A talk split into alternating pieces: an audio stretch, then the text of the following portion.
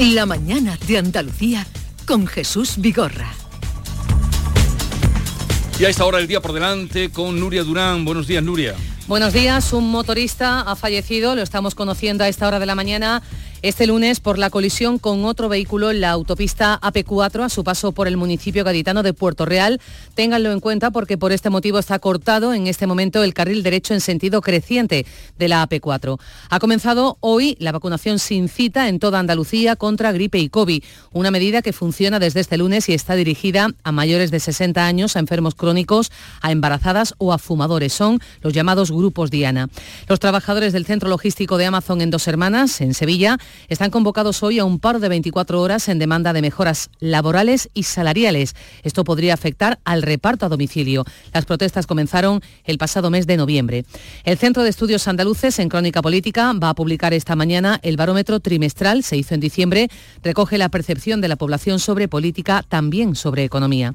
La audiencia de Almería comienza hoy el juicio contra nueve personas por disparar contra tres hermanos propietarios de una producción de cáñamo industrial al creer que era marihuana. Eso provocó la muerte de uno de ellos. Se enfrentan a penas de hasta 40 años de cárcel. Un joven de Santa Cruz de Tenerife va a recoger este lunes la cesta de Navidad que sortea la venta El Paisano de Utrera. Está valorada esa cesta de esta venta en la localidad sevillana de Utrera en 750.000 euros. Incluye, por ejemplo, un apartamento en Sanlúcar de Barrameda y cuatro vehículos también. Cambia el tiempo, llegan las lluvias a Andalucía, serán puntuales. A partir de mañana sí que esperamos que esas precipitaciones en nuestra comunidad sean más generalizadas. la cesta no aparece el ganador o...? Un joven de Santa Cruz de, ah, Tenerife, es lo que sabemos una cesta valorada en 750.000 euros que incluye, te decía, un apartamento en San Lucas de Barrameda, cuatro vehículos o un lingote de oro de un cuarto la de La famosa cesta ah, que aparece cada año. Venta al paisano. Eh, la venta al paisano. Gracias, Nuria. Em, vamos a hablar en un momento con la nueva gerente del Servicio Andaluz de Salud, el SAS, que es Valle García Sánchez, y hoy que comienza la vacunación sin cita previa en todos los centros de salud para personas eh, vulnerables, para mayores de 60 años, para niños, para eh, fuerzas, em, personas que trabajan en las fuerzas de seguridad del Estado. Y es la ocasión para em, saludar a Valle García Sánchez, nueva gerente del Servicio Andaluz de Salud, especialista en digestivo, que ha ocupado la dirección del Hospital Reina Sofía de Córdoba durante los últimos seis años. Valle García, buenos días. Buenos días. Lleva usted dos semanas en un cargo de, mm, de, altísima responsabilidad y con un presupuesto que asciende a 14.000 millones de euros. Eh, ¿Cómo le va? Bueno, pues acabo de aterrizar y para mí también agradecida a la consejera de que haya confiado en mí, porque continúo al servicio de la sanidad pública y con el mayor compromiso y mucha ilusión para tratar de ayudar a mejorar la situación. Usted comenzó a dirigir el Hospital Reina Sofía de Córdoba con el gobierno socialista.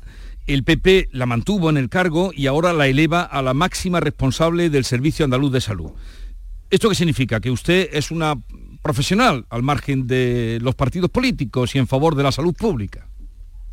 Bueno, yo creo que, desde que empecé a estudiar medicina tengo una gran vocación por el paciente y por mejorar los problemas de salud de la ciudadanía y esa es mi forma de trabajar y es lo que me gusta hacer, ¿no? Yo creo que en el Hospital Reina Sofía he tenido una gran experiencia en gestión rodeada siempre de grandes profesionales y, bueno, y de muchos colectivos, asociaciones, instituciones que creo que me han permitido crecer personal y profesionalmente. Y ahora lo que pretendo es, con un gran equipo aquí en servicios centrales y en todos los centros sanitarios de la provincia, junto a nuestra consejera y viceconsejera, pues seguir dando lo mejor de mí y, y bueno, gestionar estos recursos de la mejor manera posible para mejorar la accesibilidad de los pacientes y reducir los tiempos de respuesta asistencial. Eh, reducir los tiempos de respuesta asistencial, o sea, meterle mano a la lista de espera. Esa es su prioridad. ¿Cuáles son las prioridades, eh, prioridades que usted va a um, ponerse como objetivo al frente del SAS? Yo creo que una de las primeras prioridades, como hemos dicho, es mejorar la accesibilidad de, la ciudadanía al sistema sanitario y reducir los tiempos de respuesta a nivel tanto de atención primaria como atención hospitalaria, por supuesto, es algo que nos va a ocupar mucho trabajo que nos preocupa, pero sobre todo que nos ocupa y, es una máxima prioridad. Por supuesto tenemos otras muchas ¿no? que, ya desde materia de salud pública se están trabajando para también promocionar la salud y prevenir el desarrollo de enfermedades. y otra cosa que creo que es fundamental, vamos a intentar continuar ese trabajo de humanización de la asistencia y tratar de ser más cercanos, empáticos y mejorar la comunicación con la ciudadanía para evitar generar incertidumbre en, en temas tan sensibles como es todo lo relacionado con la salud. Y con la intención primaria que mm, tiene usted pensado hacer, porque muchos profesionales mm, hablan de que eh, el, el aluvión en la atención primaria es lo que está volcando una saturación en las urgencias hospitalarias. Bueno, pues es verdad que estamos ante un problema de accesibilidad y yo entiendo que la ciudadanía ¿no? Eh, tiene un descontento porque muchas veces conseguir una cita por los canales externos puede ser complicado, pero estamos trabajando intensamente por abrir agenda y porque la accesibilidad sea mayor. Yo creo que también tenemos que conocer que la atención primaria resuelve. El número de consultas en, en urgencias de atención primaria que se han atendido en la última semana han sido más de 150.000 y el 95% de los problemas de salud de la población que se han atendido en atención primaria se han resuelto en este nivel asistencial. A mí me gustaría también que la población quedara tranquila de que puede que no tenga una cita inmediata con su centro de salud, pero eh, si va al centro de salud porque tiene un problema que no es demorable, esta persona va a ser atendida y, en su propio centro de salud. Como hoy es el día en el que eh, comienza la vacunación sin cita previa, mm, pues hablemos de, esa situación, cómo se va a hacer. La incidencia de la gripe en Andalucía está por debajo de los 500 casos por 100.000 habitantes, esto es la mitad de la media nacional. ¿Cómo van a ser esas vacunaciones sin cita para personas de riesgo? Pues efectivamente, yo creo que hoy es un día para animar a toda la población diana que acuda a su centro más cercano a vacunarse. Como ya anunció nuestra consejera, eh, de lunes a viernes habrá puntos de vacunación sin cita en todos los distritos sanitarios, frente a la gripe, la COVID y el virus respiratorio sincitial. Eh, yo creo que es muy importante recordarle a la población lo que son los grupos diana y que todos pueden ir a vacunarse Recordamos, personas de más de 60 años, población con patología crónica, personal sanitario y sociosanitario, cuerpo y fuerza de seguridad, embarazadas, convivientes con población de riesgo y fumadores. Y recordar también la vacunación antigripal infantil para niños entre 6 y 59 meses. Yo creo que es importante también recordar que los contagios por gripe pueden incrementar hasta ocho veces más el riesgo de sufrir un infarto de corazón y diez veces más el riesgo de tener un ictus cerebral. Por lo tanto, mm, que tenemos una herramienta disponible que puede disminuir la eh, infección respiratoria aguda y las complicaciones que puede suponer esta enfermedad, aprovechémosla. ¿Y esta mm, convocatoria sin cita previa, hasta cuándo se va a mantener? Hasta el final de la campaña de vacunación. Eh, nos dimos cuenta de que la semana pasada, el jueves, hubo un día sin cita y acudieron cerca de 20.000 andaluces, lo que significó 8.500 más que el día anterior. Y también por nuestro objetivo fundamental es conseguir ese aumento de cobertura de las diferentes vacunas, tanto de la gripe eh, como del COVID, como del virus respiratorio sincitial. Y, estas personas, digamos, vulnerables, eh, que pueden acudir sin cita previa, mm, en cualquier momento, mm, a cualquier hora. Sí, vamos, están, es verdad que los puntos de vacunación, por si en algún momento algún ciudadano necesita consultarlo, están en la web del SA o puede ir directamente a su centro de salud y preguntar allí, ¿no? Porque mm, tengan más detalles sobre este tema. Pero de lunes a viernes están trabajando todos los profesionales, todas las direcciones de los distritos para tener esta disponibilidad y poder acercar la vacunación a toda la población. Eh, ¿Qué piensa usted o qué opina de esa propuesta que salió la semana pasada de las autobajas que podrían, eh, bajo una declaración personal de, compromiso, las personas mm, darse de baja eh, y que ha liado un gran revuelo, pero que por otra parte algunos profesionales dicen que también aliviaría la demanda en los centros de salud. ¿Qué piensa usted? Sí, yo creo que ya lo anunciamos la semana pasada y la consejera tuvo posibilidad de comentar este tema. Mm, la consejera ha defendido que no se trata de un tema de salud, sino de empleo y que requiere de un cambio legislativo de una ley estatal de una ley del Ministerio de la Seguridad Social. Así que esperaremos a que ese cambio se produzca y sea una medida que puede aliviar la carga asistencial de los centros de salud, pues se, pondrá en marcha. ¿no? Eh, me hablaba usted de que mm, entre las prioridades está aliviar las listas de espera. Mm, ¿Se ha fijado algún plazo? No sé si para especialistas o para intervenciones quirúrgicas.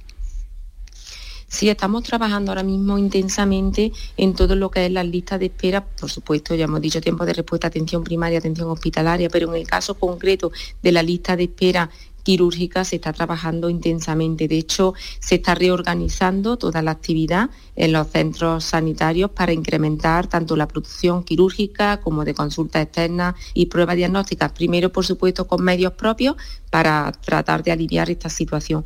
Fijaros que en el último trimestre se incrementó ya la actividad quirúrgica en un 16% eh, y, bueno, pues se hicieron 10.000 intervenciones quirúrgicas más que en, que en el trimestre anterior. Luego, yo creo que vamos por buen camino y esta herramienta, junto con el autoconcierto, las continuidades asistenciales, pues esperemos a que nos ayude a contener y aliviar esa lista de espera y llegar con los mejores resultados a final de diciembre del 2024. ¿En cuántos días eh, o semanas, no sé cómo se mide, está el plazo de personas que cuando no se les ha intervenido quirúrgicamente eh, en un hospital público pasaría al privado?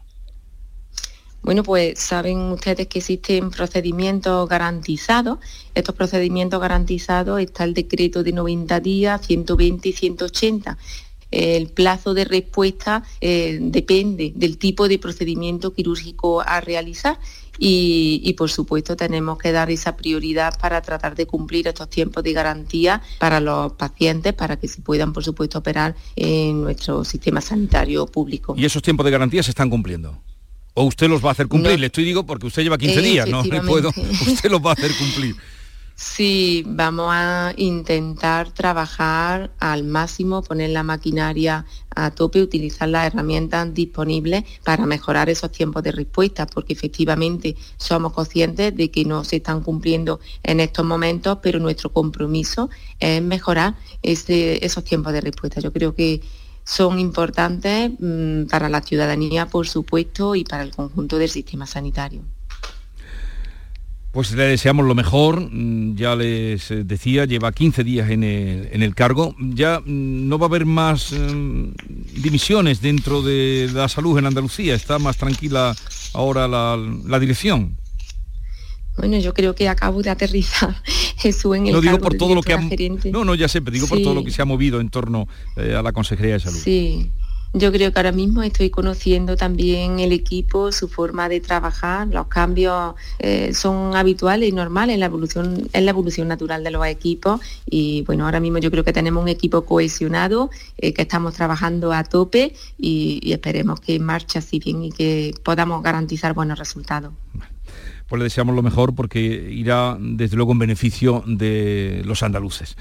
Eh, un saludo, gracias por estar con nosotros. Valle García Sánchez, eh, nueva gerente del Servicio Andaluz de Salud. Ya les decía en la presentación, ella es profesional, eh, especialista en digestivo, se ha dedicado también a la enseñanza y en el Hospital Reina Sofía, desde luego sintieron mucho que se fuera allí, pero allí estuvo con unos y con otros. Eso debe de ser desde luego buena señal.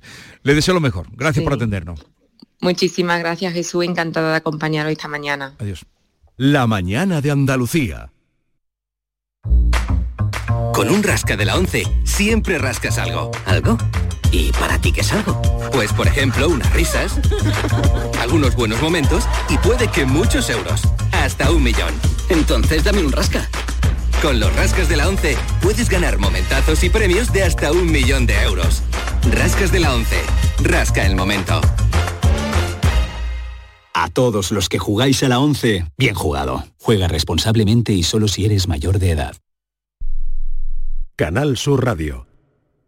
Bienvenidos a Sacaba. Mil metros de electrodomésticos con primeras marcas. Grupos Whirlpool, Bosque y Electrolux. Gran oferta en frigoríficos. Combi Corbero en blanco y no frost por solo 359 euros. Y solo hasta fin de existencias. Solo tú y Sacaba. Tu tienda de electrodomésticos en el Polígono Store en calle nivel 23 7. Sacaba. ¿Tienes problemas con tu dirección asistida, caja de cambios, grupo diferencial, transfer, turbo o filtro de partículas? Autorreparaciones Sánchez, tu taller de confianza en la Puebla del Río. www.autorreparacionessánchez.es Líderes en el sector, Autorreparaciones Sánchez. Vive las rebajas en Los Alcores. Encontrarás todo lo que estabas buscando al mejor precio. Moda femenina, masculina, infantil, calzado, decoración y complementos para el hogar, deporte. No las puedes dejar escapar. ¿Hay ganas de rebajas? A92, salida 7, Alcalá de Guadaira, Sevilla. Centro comercial Los Alcores. Mucho donde disfrutar. ¡Wow! ¡Vaya furgoneta! La he alquilado en Iberfurgo. Está súper nueva, no parece de alquiler. Ya, en Iberfurgo disponen de una flota en perfecto estado y te ofrecen presupuestos a medida. En Iberfurgo somos expertos en alquiler de furgonetas de carga, pasajeros y carrozados. Contamos con más de 15 delegaciones en toda Andalucía. Localiza la más cercana en iberfurgo.com y visítanos.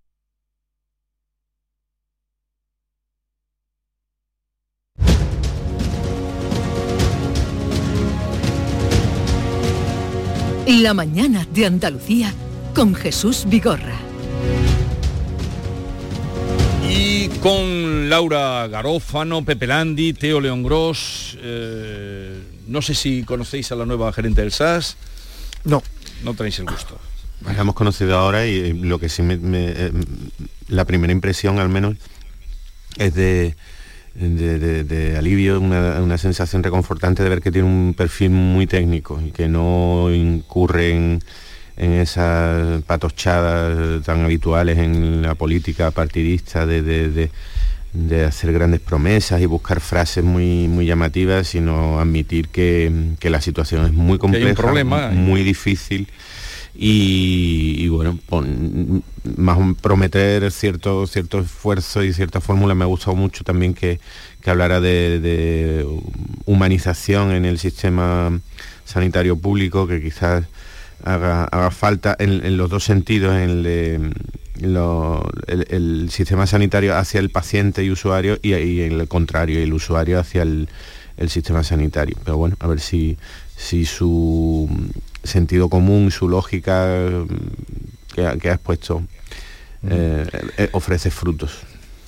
A mí también me ha tranquilizado mucho que se trate de una persona totalmente vinculada al sistema sanitario. Es decir, viene de, de- de llevar las riendas de un hospital tan importante como el Reina Sofía y, y conoce perfectamente, bueno, pues el- eh, cómo, cómo debe funcionar, dónde, dónde, dónde apretar, dónde no, y, y también coincido con, con Pepe en esa bidireccionalidad ¿no? que ha dicho que es lo que debe marcar eh, la gerencia de un servicio andaluz de salud que es uno de los más grandes de España ¿no? en cuanto a, a- a número de personas posibles que, que tiene que atender y que, y que, y que atiende. ¿no? Sí, la verdad que- que, que- sí. que cuide tanto al paciente como al, tra- como al, como al sanitario. ¿no? Esto de la sanidad, realmente, claro, es, es un- es endemoniado, ¿no? Es decir, es, es algo que tú dices, ¿cómo puede haber aumentado el presupuesto? Que ha aumentado, Ha aumentado. un 44% de 2018.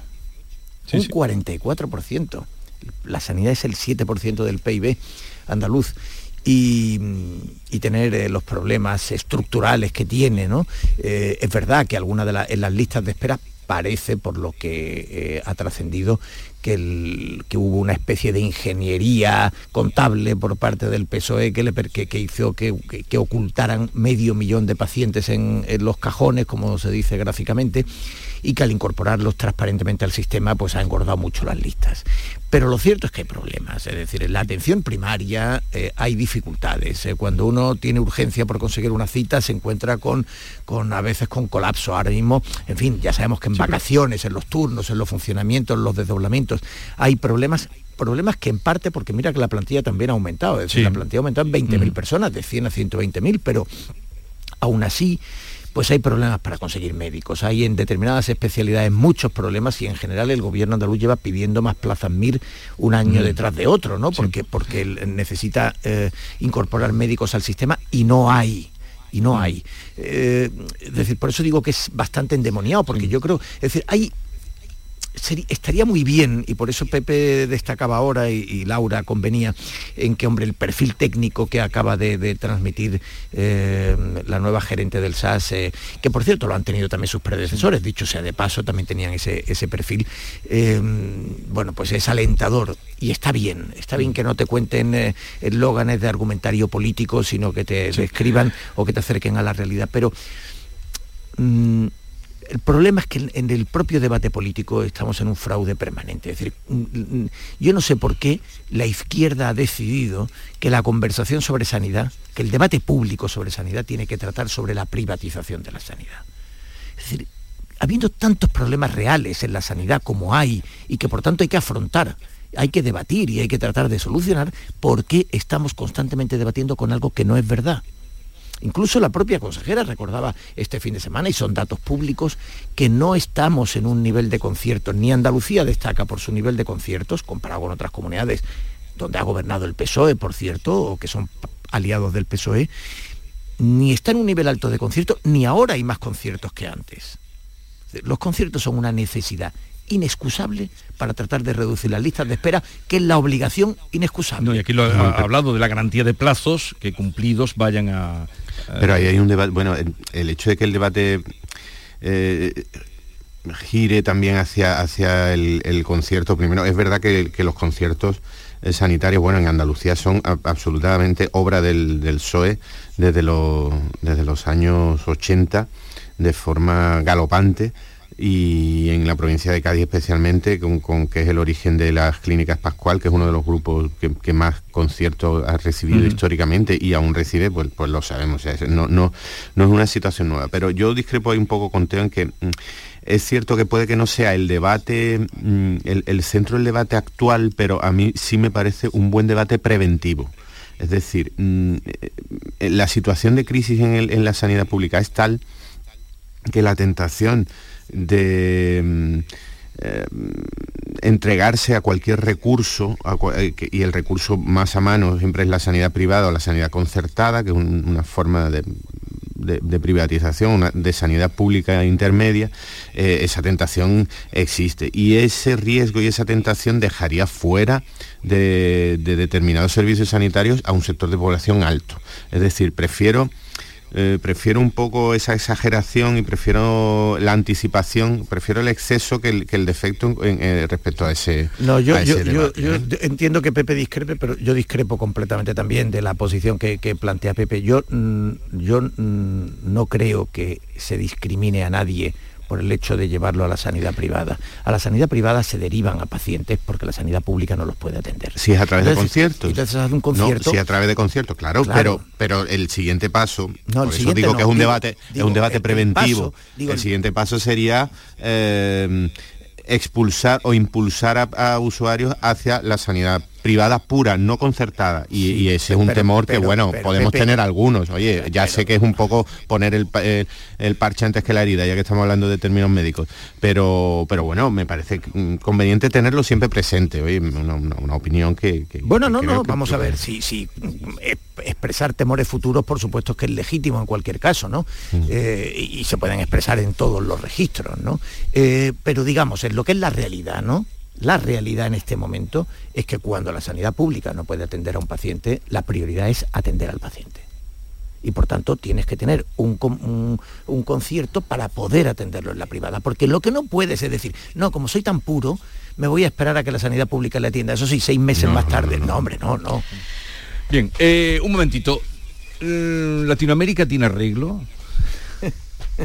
Esta pregunta es para el próximo día. ¿En qué momento se jodió Guatemala? Seis minutos nos quedan, ¿eh, Jesús? Finalmente, sí, nos queda muy poquito, pero finalmente ha tomado posesión, creo que 10 horas después, eh, lo de Guatemala, ¿no? El caso de Bernardo Arevalo, que no sé el rey donde lo habrán colocado, donde lo tendrían metido, el rey de España que ha asistido, ¿no? La que se ha liado después de una votación que, eh, de la que resultó ganador y cómo se ha complicado, ya afortunadamente ha tomado posesión. Bernardo ya, ya, sabes que el, problema es a la vez muy sencillo y, y- y delirante, porque es un juzgado en los tribunales declara que el partido con el que ganó Arevalo, mm, digamos, es ilegal. Entonces ayer, para que tomaran posesión los diputados, al final la solución que se acuerda es que tomen posesión como independientes, no con el partido con el que se habían presentado. Y en ese pulso pues anduvieron horas y efectivamente la situación fue verdaderamente de locos. situación, eh, eh, en fin, y situación, venimos de, de- ¿Qué de podía los- pasar, no? y venimos de los días de Ecuador que son y que siguen y que siguen que son terribles La- la- la- las imágenes han sido absolutamente terribles y un fenómeno mm, relativamente nuevo que mm, eso- esos golpes de estado esa- esa- esas revueltas las protagonizan organizaciones criminales Sí, sí, mafia directamente. mafia lo de- directamente, puramente, ¿no? Ni siquiera se han molestado en, en comprar a, a un, a un dirigente político presunto o en poner a un monigote de- con algún partido ficticio y de cartón piedra. No, no, ya directamente. O sea, lo- los mafiosos armados entran en, en- en esta- entran hasta en un instituciones plató de públicas, en un televisión, que- que- que encañonan al presentador, mm, eh, su- suspenden la, la- las garantías democráticas. Bueno, as- eh, no sé, yo no, no recuerdo. El otro Y- día el presidente identificaba 14 de estas 14 bandas que eran las que declaraba enemigas del Estado eh, las denominaciones de, de esas maras Sí. o de esas bandas. Bueno, pues en fin, lo, lo- decía todo. Tú decías, eh, Latinoamérica tiene arreglo, Iberoamérica Sí, ¿por tiene arreglo, Hispanoamérica tiene arreglo. Eh, yo fíjate que hay un momento eh, a principios del siglo XX, entre finales de los 90 y principios del siglo XX, que hay una cierta esperanza, ¿no? En aquel fin de la historia, de Fukuyama decía, bueno, la consagración del triunfo de la democracia liberal, en que parecía estar produciéndose un avance muy significativo de la democracia en un continente que siempre ha tenido la tentación, la, la- la, mm, genética, ¿no? De los espadones y de los golpes de Estado y de eh, y, y- y hubo un momento de una gran esperanza, pero ¿cómo en los últimos 10, 15 años el populismo, que por cierto es donde lo adquiere eh, en Venezuela, en el chavismo eh, fundamentalmente y en la CLAU como teórico, es donde, lo- eh, donde se forma Podemos, eh, el populismo empieza a ganar terreno. Y, y me temo que, eh, bueno, pues, eh, que hemos visto un retroceso muy significativo y no sabemos ahora este ciclo mm, por dónde irá. ¿no? Y, eh, antes de terminar, eh, tenía cita, quería presentaros, pero si no ya lo, lo oiréis en otro momento, porque hay un tipo, periodista además, Walter Vivanco, que es presidente de la Asociación de Ecuatorianos en Andalucía y además dirige una emisora pues de, barrio, no sé, aquí por la Macarena está, que se llama Integración Radio. Y quería que eh, lo pudiese escuchar, pero bueno, en otro momento parece que ahora no conectamos con él. Habrá ocasión de que nos cuente su perspectiva. Lleva 23 años aquí y dice que lo que más le gusta es eh, cuando abre la emisión decir gracias a España y a Andalucía. Hombre, hay que reconocer que... que, eh, Yo no sabía cuánto- que había Ya tanto, que pero- antes hablamos de inmigración, eh, hay que reconocer que el, que el hispanoamericano eh, tiene una integración en España eh, completamente distinta a la de los africanos. Mm. No, pero eh, también los otros van teniendo, ¿eh? Sí, sí, afortunadamente. Según qué zonas. Afortunada y felizmente, pero digamos que el, claro, que, que el idioma eh, supone un- una Claro, conexión eh, absolutamente formidable. ¿no? Oye, lo, de, lo que existía la oficina para los expresidentes de la Junta de Andalucía, eh, eso mm, hasta ahora no ha existido, ¿no? No, y a mí me parece ¿Eso que por qué la, Junta- tienen los la- catalanes desde Tarradellas y aquí no está? No, no, porque aquí hubo un cierto, hubo un cierto miramiento con esto. Yo lo que no sé en qué punto, es decir, eh, eh, había un plan y me parece que tiene sentido para que los expresidentes formen parte del Consejo Consultivo y tengan un estatus especial y eh, se pueda prolongar hasta los 75 años e incluso para que Escuredo y Borbolla entren. eh, tienen- ya, eh, Escuredo ya no puede entrar, ya tiene más de 75 años. no, pero te dan entonces cinco años, si tienen más de 75, al Sí. crearse el plan dan cinco años extra, digamos, ¿no? Entonces es una forma también de, de- de incorporarlo. De incorporarlo. A mí me parece que hay que aprovechar la experiencia de los expresidentes y que además tiene que haber una institucionalidad, una arquitectura institucional que, que los expresidentes estén reconocidos, aprovechados y reconocidos. Ahora, lo de las oficinas con el chofer y la secretaria y tal. esto- Los que lo soliciten tendrán un asesor, un automóvil de representación y dos conductores, además del servicio de escolta que esto... Esta parte ya la tengo menos clara yo, que, que un tengo, des- que, hay- tengo que, que mirar bien esta historia porque... Qué buena porque jubilación, ¿no? Pero un igual que, despachito igual que que tener. Sí, pero ya, ya te digo que a mí lo del coche oficial y la secretaria y tal... Entonces, ¿tú qué quieres darle? No, hombre, a ver, el sueldo cuando se decía que tienen, un- que tienen un reconocimiento y que formen parte del Consejo Consultivo y que incluso se tengan cinco años extra, a mí todo eso me parece bien. Ahora, lo de la creación de estas oficinas, eh, ya digo, quiero estudiármelo porque de entrada me despierta... ¿Cómo lo veis vosotros, Los, Laura? jarro- los jarrones A chinos... mí me parece, Ya, luego tú, me Lo- ah, parece, vale. Me parece como, como, como dice Teo, ¿no? Que no lo, no lo termino de ver claro eso del coche, la escolta, eh, el asesor. Pero bueno, eh, también es verdad que, que eh, no queda del todo claro de cómo se va a desarrollar. Yo creo que es un borrado de decreto, lo mismo después eso se cae aunque viendo que de momento la, única vicepresidenta que podría beneficiarse Susana Díaz, creo que esta iniciativa va a contar con el apoyo de parte del Partido Socialista. Eso, eso es por descontado. Pero también valoro que, por ejemplo, no tengan una remuneración económica. Ellos tenían una remuneración económica del 60% hasta el año 2011 que se eliminó y quedaba contemplado en el estatuto eh, de, los, de los presidentes, recogido en una ley del año 2005, la creación de esta oficina que nunca se había desarrollado hasta ahora. Bueno, yo creo que habrá que esperar, pero para mí es esperanzador que no cobren un duro. Bueno, mí, pues, como estamos en carnaval y en tiempo chirigotero, lo primero que se me ocurre es que ver, comprobar lo caros que son los jarrones chinos, ¿no? Parece que cuestan un, un dinerillo ahí porque era, la figura que siempre se utilizaba para definir a los expresidentes, pero por otro lado es cierto que me parece de salud democrática y social y política que tengan un, un reconocimiento también económico, un, un papel y un- una consideración. Pero hasta qué punto debe llegar y cuánto nos debe costar, cuánto de caro deben ser esos jarrones chinos, pues, pues ahí es donde deberíamos... La, eh, la Junta eh, estima un coste anual de casi 224.000 euros. Eso es poco mm, con todo. Bueno, con puede ser está- asumible comparado con, con otros gastos similares que, que, que se tienen. con- Sí, hombre, cuatro presi- expresidentes ya suman un millón de euros. eh, eh, mm, bueno, quiero decir que, que no es que sea una cifra extraordinaria, no, no es tanto Sí. la cifra, creo, como el, el valor que Eh, pueda eh, esperad un momentito porque quiero que conozcáis a este, a este invitado. Integración Radio. Integración Radio.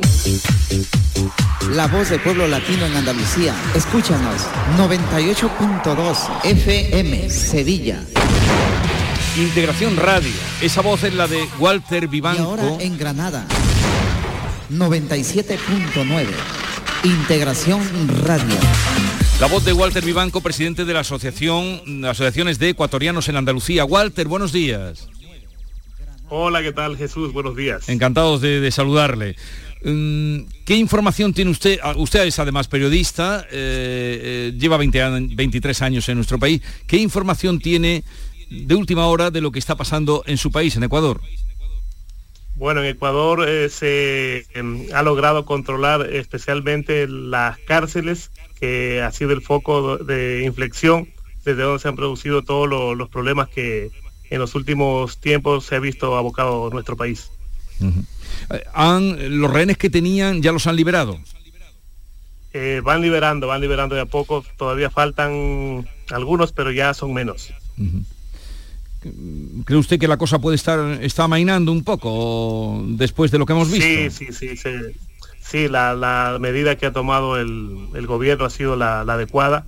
Eh, es drástica, es, eh, se ha declarado en una guerra interna, pero era necesario, ya no tenía otra alternativa y creemos y se ve que, que va dando resulta- los resultados esperados. Eh, ¿Cuántos ecuatorianos hay en Andalucía? Se estima que somos 45.000 en, la, en todas las provincias andaluzas. 45.000, ¿os habéis imaginado vosotros eso? Que había 45.000 en Andalucía. No, no, es sorprendente. Somos, somos, somos, somos, somos. Estamos un millón, un millón, un millón salimos en, bueno, tres millones y un millón al menos estábamos en España allá por los años eh, 2000 cuando fue la, el- ese éxodo masivo de, de ecuatorianos al exterior. Entonces lo que le cuentan de allí sus paisanos y usted que además es la voz que luego se lo comunica a ellos en Integración Radio es que eh, se ha calmado porque eh, el, presidente hablaba de estado de guerra hace tres días. les declaró la guerra, les declaró la guerra a los delincuentes y, lo ha cumplido, porque en todo el país se ha desplegado, creo que todos los militares, y se ha logrado capturar una gran cantidad de los mismos y eh, al momento se ve el país que va entrando en calma, la, la gente está empezando nuevamente a salir a sus sitios de, de- de trabajo con una eh, movilidad ya más tranquila porque saben que cuentan con el respaldo de, la, de las Fuerzas Armadas ecuatorianas. Pues nos, nos tranquiliza lo que usted nos dice, Walter. Eh, que vaya bien la mañana. ¿Está usted ahora haciendo radio? ¿A qué hora empieza? Sí, estamos en un magazine desde las 8 y 30 de la mañana. 8 y 30 de la mañana. Eh, gracias por atendernos, un saludo y buenos días, Walter. Un placer y muchísimas gracias para toda la audiencia de Canal Sur Radio. Un saludo. Buenos días. Eh, 45.000 ecuatorianos en Andalucía. Ea, pues Qué, iniciativa tan bonita, ¿eh? Sí, Lo de sí. vertebrarlo gracias, gracias a, a la ¿A radio. la radio? Está muy bien. Bueno, os voy a liberar ya, ¿eh? Muy bien. Ya veo que tenéis ganas, pero ahora viene ya la parte del cachondeo, entonces ya... eh, Te sobramos, te sobramos. bueno, permítanme esa... ¿Qué dice? No- Nos reservas la parte, la parte más dura y ahora cuando empieza lo bueno. No, pero quiero, no quiero terminar sin recomendar un reportaje que he leído de Pepe Landi sobre la chanca en Conil, eh, de lo, el contenido que se le ha dado. Porque yo, eh, eso ya lo llevaba hecho, como hablábamos antes, eh, hablaba Teo, cuando con lo del Caixa Forum, llevaba hecho en la obra hace mucho tiempo, el espacio, que era donde eh, almacenaban atunes, ¿no, Pepe? Sí, sí, sí, históricamente, una, Históricamente. una fábrica de desalaciones con cuatro siglos de historia. Y se le ha dado un contenido realmente muy interesante, muy recomendable ¿eh? para los... Y yo creo que fue antes de la pandemia cuando un día fui yo a hacer allí el programa y me, me maravilló, sí, entonces hacía yo el programa por la tarde y todo. Y, y vi que aquello, y al cabo de los años ahora se le ha dotado de contenido, Pepe hablaba muy admirado de todo lo que allí está y la verdad es que eh, esto es lo que le faltaba a Cádiz para atraer todavía más gente. A Conil, sí, un museo, un museo del atún a la altura del atún. Con decir eso yo creo que, que con lo que nos gusta el atún, decir que el museo está muy a la altura y creo que bastante bien Desde luego, dotado y gráfico, estructurado. muy gráfico, muy acertado. Búsquenlo que está muy bien y lo, eh, contémplenlo cuando visiten el litoral. Eh, Teo León Gross, eh, Laura Garófana y Pepe Landi, que tengáis un bonito día. Igualmente. Saludo. Y si Igualmente. mañana llega, ¿cómo se llama este que viene ahora? El Hipólito, ¿no? El- la borrasca Hipólito, eh, pues, que, Pues que que- nos pille descubierto. Y que se quede un tiempo. Sí, que se quede, que se quede. Hasta Nochebuena. Adiós.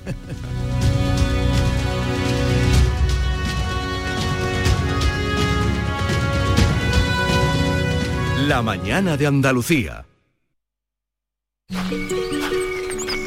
Abrid los ojos. ¿Dónde estamos? En mi pueblo. Pero si es precioso, tú siempre decías que era muy feo. Siempre decías eso. Ahora es bonito. ¿Desde cuándo? Cuando pensé que podía ser bonito. Sí, hombre. ¿Que tú piensas que tu pueblo puede ser bonito? ¿Y ocurre?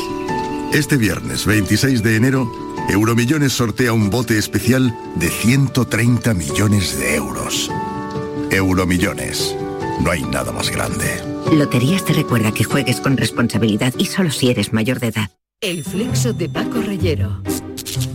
Algunos invitados vienen especialmente preparados para el flexo. Hola, 1, 2, 3, 1, 2, 3. Todo el mundo dice lo mismo, ¿no? Bueno, hombre, hay gente que reza el Padre Nuestro. Padre Nuestro que estás en los cielos. El Flexo. Los lunes a la una de la madrugada en Canal Sur Radio. Contigo somos más Canal Sur Radio. Contigo somos más Andalucía. Canal Sur Radio. Bormujos más limpio es cosa de todos. No des la lata. Si tomas un refresco en la calle, no tires la lata al suelo. Busca una papelera. Son pequeños gestos que hacen grande nuestra ciudad. Tu pueblo limpio es cosa de todos. Campaña promovida por el Ayuntamiento de Bormujos y Urbaser. Centro de Implantología Oral de Sevilla, CIOS, campaña especial 36 aniversario. Implante, pilar y corona, solo 600 euros. Llame al 954 22 22 60 o visite la web ciosevilla.es. Estamos en Virgen de Luján 26, Sevilla. Recuerde, solo 600 euros. El resumen de la actualidad del día, con toda la información y la última hora del deporte, el análisis de la economía que tanto te afecta, las entrevistas que te aclaran lo que pasa. Todo lo que necesitas saber para estar informado lo tienes en El Mirador de Andalucía, de lunes a viernes, desde las 7 de la tarde con Natalia Barnés. Contigo somos más Canal Sur Radio. Contigo somos más Andalucía.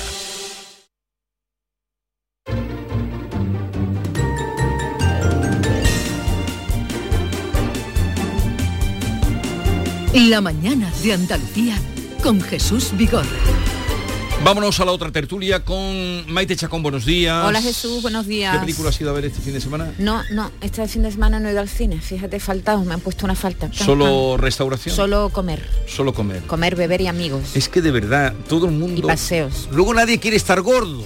Sí. Ni nadie quiere estar gorda, He pero cogido no yo algún comer. kilito estas navidades, sí.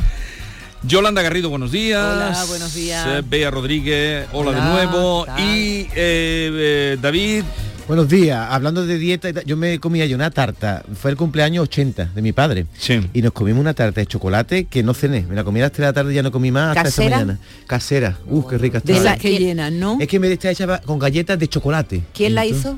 Pues un obrador de allí del pueblo que se la encargamos. Ah, yo pensé que me refería a que se la había hecho en tu casa. No, casera de- de una casa, Ah. no de la mía. Por cierto, Vigorra, te he visto esta mañana y me ha venido a cabeza una, una pesadilla que he tenido contigo. ¿me has visto dónde? En un te he visto ahora al entrar aquí en la mesa camilla nuestra esta y digo, ostras, me ha venido la imagen. ¿Cómo que la mesa camilla? Esto es una mesa de estudio que se va a creer la gente, que estamos en... Mesa camilla. En Radio Calabaza. Es una mesa en torno a la cual charlamos cosas al Mesa aire. camilla, ¿eh? dice, mesa camilla. Cosa más antigua, David. Seguro que, no Vale. el que lo está escuchando puede estar imaginándonos Un así. sueño has tenido. Y tu- a tu hijo le van- lo habían secuestrado. Adiós. ¿Vale? Y entonces tú querías que todos los de la radio estuviéramos buscando a tu hijo. Y, me que menos. y tú sales de la radio y me dices, ¿tú qué haces que no estás buscando a tu hijo? A mí Digo, a mí me dejaba que lo busque la policía y tú me, me tenía encima un, un control y me puse a llorar, fui a la iglesia Sí. y con los demás estaba Maite y Yolanda, digo, el vigorra no me deja. Y empecé a llorar y ustedes. Y, y después he pensado que no es una pesadilla, que es la pura realidad. Esto es el acoso a lo que tú me tienes sometido, pues lo, lo interpreto en una pesadilla. Búscale la hilazón que lo tendrá. Siempre eh, los sueños. Sí, sobre todo lo de la iglesia, que él es muy de iglesia. A ver, Maite, Federico X ya es rey de Dinamarca. Ya es rey de Dinamarca, ya ha sido coronado este domingo tras la abdicación de su madre, la reina Margarita II, en una decisión, por cierto, que es histórica, ¿eh? sin precedente en los últimos 900 años. El último fue Enrico III, que abandonó el trono en el año 1146 para retirarse a un monasterio. Y desde entonces, desde hace 900 años, no se eh, produció una abdicación. La ceremonia ha sido muy sencilla, llena de emotividad, sobre todo cuando aparecieron en el balcón del palacio de Christian Mm. Borg y se ha visto, bueno, la gente clamaba allí, guau, guau, guau. Y entonces la primera ministra, que se llama Mette Frederiksen, proclamaba hasta en tres ocasiones al rey Federico, que estaba emocionado, incluso lloró un poquito. Porque decía jua, jua, jua. Ah, guau, guau, No, guau, es- porque son porque es su cosas que manera se de dicen decir allí, hurra, hurra, hurra. Ah, parece indio. No, no, sonaba como son vikingos. vikingos, son vikingos, ¿qué van a decir? Son ¿Qué van a decir? Ole. Mira, mira. Escucha, escucha. Eres un jua. ¿Tú quieres que diga? Eh, no es una coronación, ¿eh? como la del Reino Unido por- con tanto boato y circunstancias, no. Se, se parece más a la entronización del rey Guillermo de los Países Bajos, que sucedió en 2013, eh, a su madre Beatriz. Y eh, eh, los últimos 150, antes no, antes había unas ceremonias de coronación muy barrocas, no, ahora no. Los reyes daneses simplemente se proclaman desde el balcón del Parlamento después de jurar o firmar la Constitución. Es una ceremonia muy corta y muy sobria. Eh, ¿Qué pasó? Bueno, pues mm, lo que pasa en estas cosas, que se besaron, la- el rey Francisco y la reina María de Dinamarca se besaron en el balcón del palacio. Pero un beso un poco como de película, porque él, ella le besa el bigote y ella le besa la, y él le besa la barbilla. No, un poquillo falso, ¿no? Como si fuera un beso de película. Pero no es un beso de reyes y de los, reyes y las princesas se besan en la boca, sin tornillo, sin lengua, pero si te parece, que no está bonito. se Vale, van se a acabó. poner ahí a, a- a- Un piquito, un piquito. Bueno, el 14 de mayo celebrarán 20 años de matrimonio y eh, ¿qué más te voy a contar? No, te iba a contar algo, no, te iba a contar No, algo. ahora le toca a él. No, no, un- una cosa muy breve. Eh, el eslogan, sabes que lo- las monarquías danesas tienen como un eslogan. La monarquía, la- cuando reinaba Margarita, era la ayuda de Dios, el amor del pueblo, la Su fuerza de ¿no? Y el lema es de, de Federico X es unidos y comprometidos por el Reino de Dinamarca. 16 millones de euros le cuesta al erario público la monarquía en Dinamarca. Unidos y Ocho- comprometidos. 8 millones 400 mil en nuestro país, digo por comparar. Un- todo es comparable. El rey Federico X corta por teléfono todo contacto con Pero esto de dónde lo has sacado tú, David? De Eh, eh, eh, corta por teléfono todo contacto con Mira. Genoveva Casanova. ¿Sabe quién es este? Hombre, claro que sí, que sé quién es. ¿Quién No es? lo. El Junco. Pues el Junco que tiene que ver con Federico. Pues yo te voy a contar. La, la- la reina Mary, que vaya nombre raro para una reina Mary, Mary, no, no pega, ¿no? Le ha dicho, le ha exigido. Había una ovejita que se llamaba Mary. La ovejita Mary. Le ha exigido a Federico que corte con su amante. Amiga, amiga, Amiga. amiga, Su amiga. Genoveva Amiga. Casanova, la mexicana de la que hemos hablado aquí muchas veces, y Federico hizo efectivamente, como Maite ha contado, antes de la boda, antes de la coronación, una última llamada telefónica para decirle, oye, que lo nuestro se ha acabado. A mí no me llames más, ni WhatsApp, ni nada, porque tengo a la Mary encima. Pero es que además, Federico no es la primera amante que tiene, sino que ha tenido, ha sido reincidente y le han perdonado muchas cosas. Su maravilla vida. que cuentes esto como si tú hubieras estado allí viéndolo. Es que lo cuenta. digo yo, ¿y es- eso quién es- lo sabe? es- Hombre, es que ma- le- cada día le parecen más a Pilar Urbano, que Yo- cuenta cómo se ponían los calcetines, eh, el juez. eh. Escribe esos diálogos, ¿verdad? Sí, sí. Fíjate ese, ese como si hubiera estado dice, ella corta, allí. como si tú estuvieras allí viendo cuando Pero cortaba fíjate no. si he seguido yo la vida de Federico, que sé que se lleva mal con su hermano. ¿Sabes por qué? ¿Por qué? Porque su hermano, que se llama Joaquín, tampoco un nombre de ningún príncipe, el príncipe es Joaquín, o infante Joaquín. Pero cómo se tienen que llamar los príncipes, Hombre, qué pues, está con los nombres. como David? nosotros, Leonor, Felipe, Sofía, la reina, eh, los- aquí en España se llaman mejor los reyes. Bueno, el hermano de, de Federico, Joaquín, estaba enamorado de Mary. Sí. Y Mary eligió a Federico, entonces él no puede ver a su hermano. Están, están ahí ¿Qué me estás picados con la Mary. Y él encima se Pero si con- Mary vivía en Tasmania. pues a Tasmania ir a buscarla, no sé. Ella eligió a Federico y no se dio cuenta que Federico era un, un pichilla brava que iba por ahí para allá. Para... Picaflor, vamos, Un picaflor, dicho, dicho Oye, picha Bea, brava, pero es picaflor. Bea, te estoy mirando, tú trae, trae unas gafas muy ¿Te gustan? Sí, son nuevas las gafas. Vas de estreno. De la Me las pongo de... poco, pero digo, anda. Parece una dos- una un azafata cambio de un look. 2-3. que se vean bien.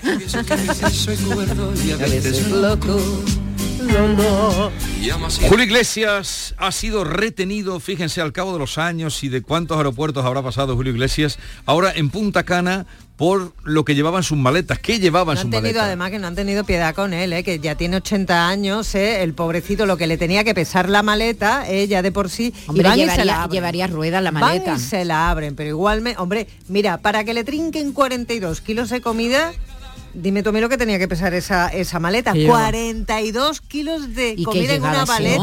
llevaba una un jamón maleta de? Julio Iglesias. Bueno, se están partiendo la cara muchos periodistas de nuestro país y de, bueno, de, de- de todo el mundo, porque estamos hablando de una estrella internacional, para saber qué era lo que llevaba dentro de la maleta. No ha trascendido de momento, pero sí gente cercana a él dice que le gusta mucho cosas de, de la tierra nuestra y que él las echa de menos, que por mucho dinero que tenga, pues no son accesibles y cuando estas amistades suyas van y le visitan, pues él siempre dice, oye, tráeme un paquetito de jamón, por ejemplo, ¿no? Ujú. Tráeme una botellita o tráeme o un marisquito, que por lo visto también le gusta mucho. Cosas sí, pero marisco de- llevarlo de en la maleta ya va a ser más difícil. Bueno, en la maleta, Pero- en la maleta Jesús se puede no, llevar no ha trascendido, no ha trascendido lo que No, de lo que momento ni tampoco si le han puesto multa o cuánto tuvo que Sí. pagar de más, porque oye, hay sitios donde son. ¿Él dónde vive? ¿En Miami ¿eh? vive? Él vive entre, no, entre Punta Cana y Bahamas. Y allí no hay, por ejemplo, mojama. Si Pues tú quieres igual, comprar ¿no? mojama, se la tiene que pedir al que venga de, Yo de no, España, el ¿no? caso de la mojama concretamente no lo sé, pero. Hombre, tiene que ser cosas que tú no puedas comprar allí en Estados Unidos, ¿no? Cosas que sean Eh, eh, difíciles. de- cochino ibérico seguro que no hay. ¿eh? Y el jamoncito ibérico, dime Pero él mí, pasa mucho tiempo también ahí en Ojén, en su casa de Ojén. Ya, pero debe de echar mucho de menos la comida de aquí porque Pero cuando viene a 42 Ojén, la compra y se la lleva para ¿Te allá. imaginas, También, Vigorra, también puede que ser. le han pillado a Julio Iglesias los huesos del puchero? Para hacer un puchero allí que no hay el hueso, el tocino, todas las cosas que se hacen para... Eso no lo hay en Miami. Él le dice a al que sea, tráeme hueso del puchero en un blister, eh, al vacío. Claro. Al vacío puede ¿Eh? ser, Y se hace un, Oye, un ah, de toda la vida, pollo. nosotros que hemos sido un país de- donde muchos españoles han emigrado, anda que esas maletas... ¿Cómo iban? Como iban. Apestando a chorizo. ¿Cómo iban? Y sigue yendo, ¿eh? Aitana podría estar ilusionada de nuevo. ¿Qué se entiende por estar ilusionada de nuevo? Pues Eh, eh, Yolanda, no te quiero corregir, pero yo creo que es el momento ahora de decir el tema del día, ¿no? Hombre, el Ah, tema lo del- de Julio. lo de Julio Iglesias, a raíz de lo que llevaba Julio Iglesias en la maleta, pues le vamos a preguntar a partir de las 10 a nuestros oyentes eso precisamente. Qué es lo que ha llegado a meter en su maleta. ¿Qué es lo más raro que ha metido en una maleta? Eso es, 670, 940, 200. A No le, las 10. David, tú no hables porque de ti me, me espero cualquier cosa. Yo ahora voy a contar lo que yo metí en una maleta. No me lo cuentes todavía. Eh, Aitana, ¿qué pasa con Aitana? Bueno, pues que rompió con Sebastián Yatra, como todos sabemos.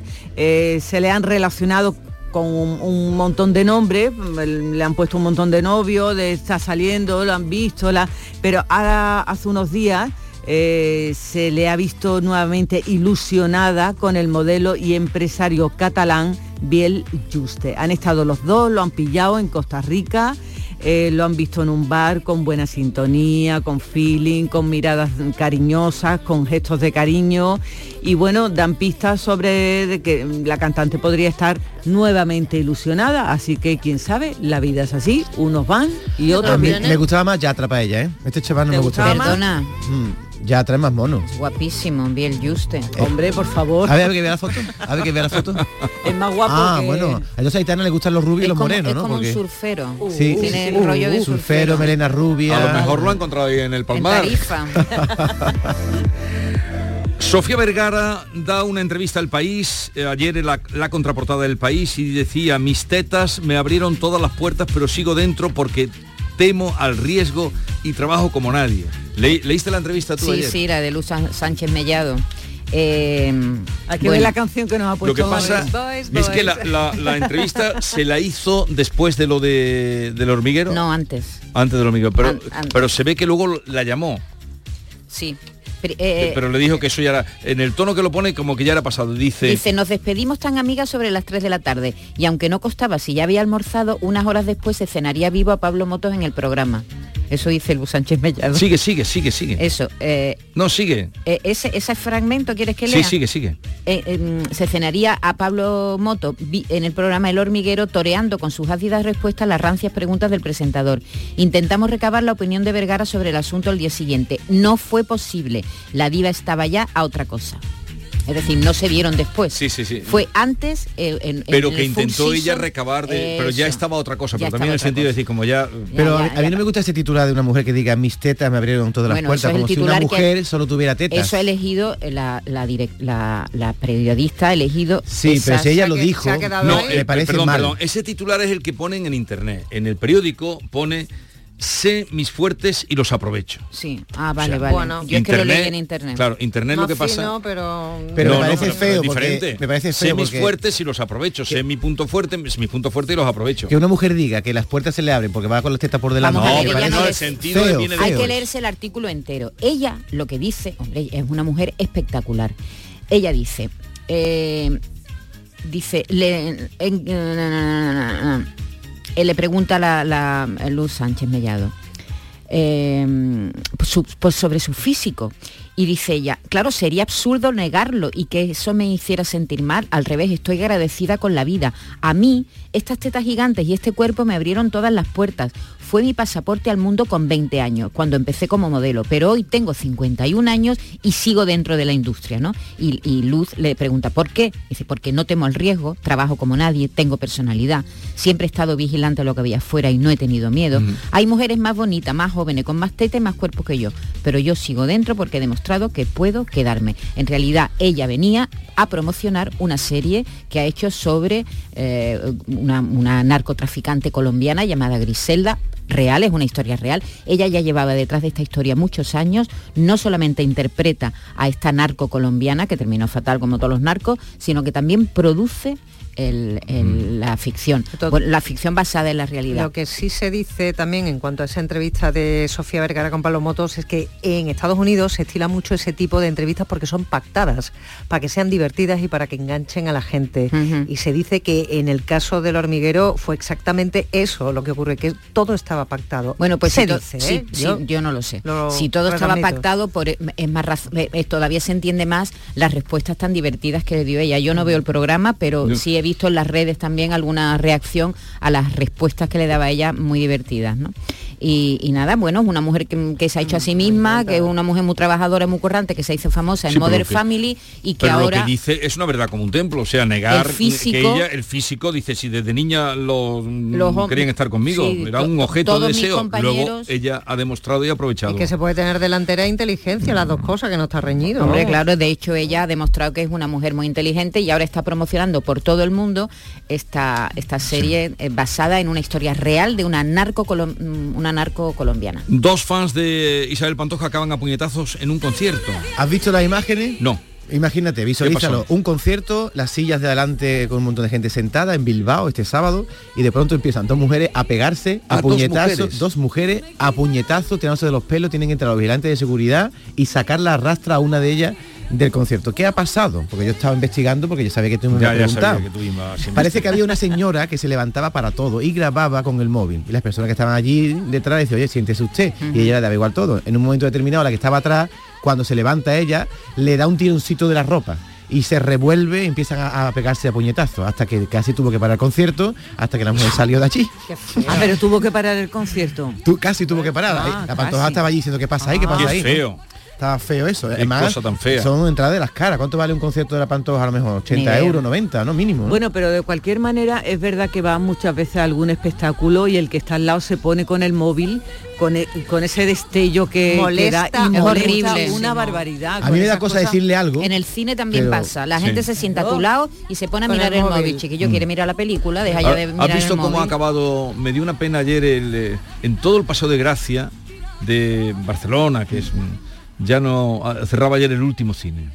Claro, el cine sí, comedia. sí, el cine comedia cerrado. En el centro se han quedado No, no queda ninguno. apenas. creo Nada. nada. Nada. Mm, Sí, sí, efectivamente. El, el centro de Barcelona se ha quedado sin cines. Eso sabemos que el cine es un lujo, aprovechen porque es un lujo que vamos a perder muy pronto. Mira, Ventura Pons tenía salas de cine.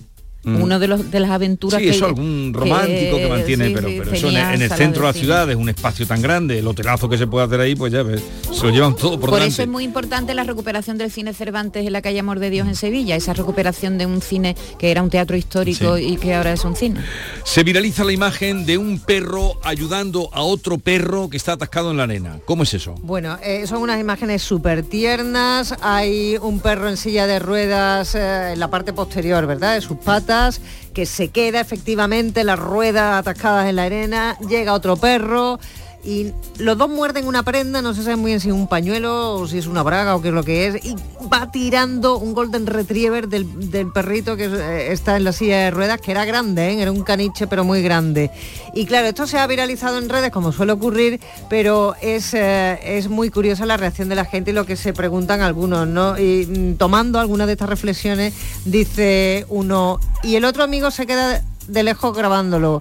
¿Por qué el perro de la silla de ruedas está allí atrapado y solo lo ayuda el otro perro? Porque Vamos estaba pasando algo y el otro con el móvil. Y el otro Es con el el, mal móvil. de nuestros ¿Cómo días. pasa tantas veces si Todo necesitaba tiempo. ahí tirando el pobrecito? Hombre, ayuda a ese animal y sácalo de la de la de la tierra, hombre. ya, ya. Atán, Atán, porque les vamos a contar cuál es el municipio de Andalucía con mayor esperanza de vida. Pues sí. Yolanda. Pues mira, el municipio con una mayor esperanza de vida de toda Andalucía es Espartina.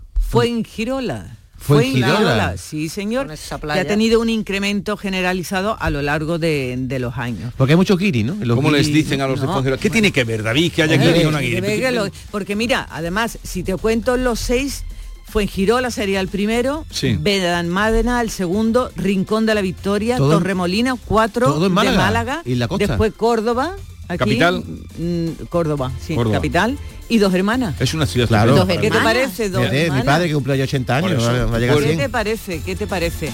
Así que Eso que cuatro se- de ah, ellos son de pero Málaga. deberíamos investigar por qué cuatro pueblos de la costa de Málaga tienen esa esperanza de vida tan alta. ¿Es por el sol, por el pescadito? Por todo eso. Bueno, viene una buena viene combinación. por todo eso. más, sí. Por cierto, ya que hemos hablado antes de la historia del perrito, el, el artículo de ayer de Manuel Vicén, que es la oración de todos los domingos, Reino Animal se titula, eh, léanlo. Si no, luego lo vamos a leer. Cuando venga Normita lo vamos a Pero leer. ¿y de qué va? Reino Animal, ¿de qué va ahí? ¿Pero de Reino qué? Animal. ¿Pero qué dice? Reino Animal. ¿Pero qué dice de los animales? Ahora te lo leo. Reino Animal.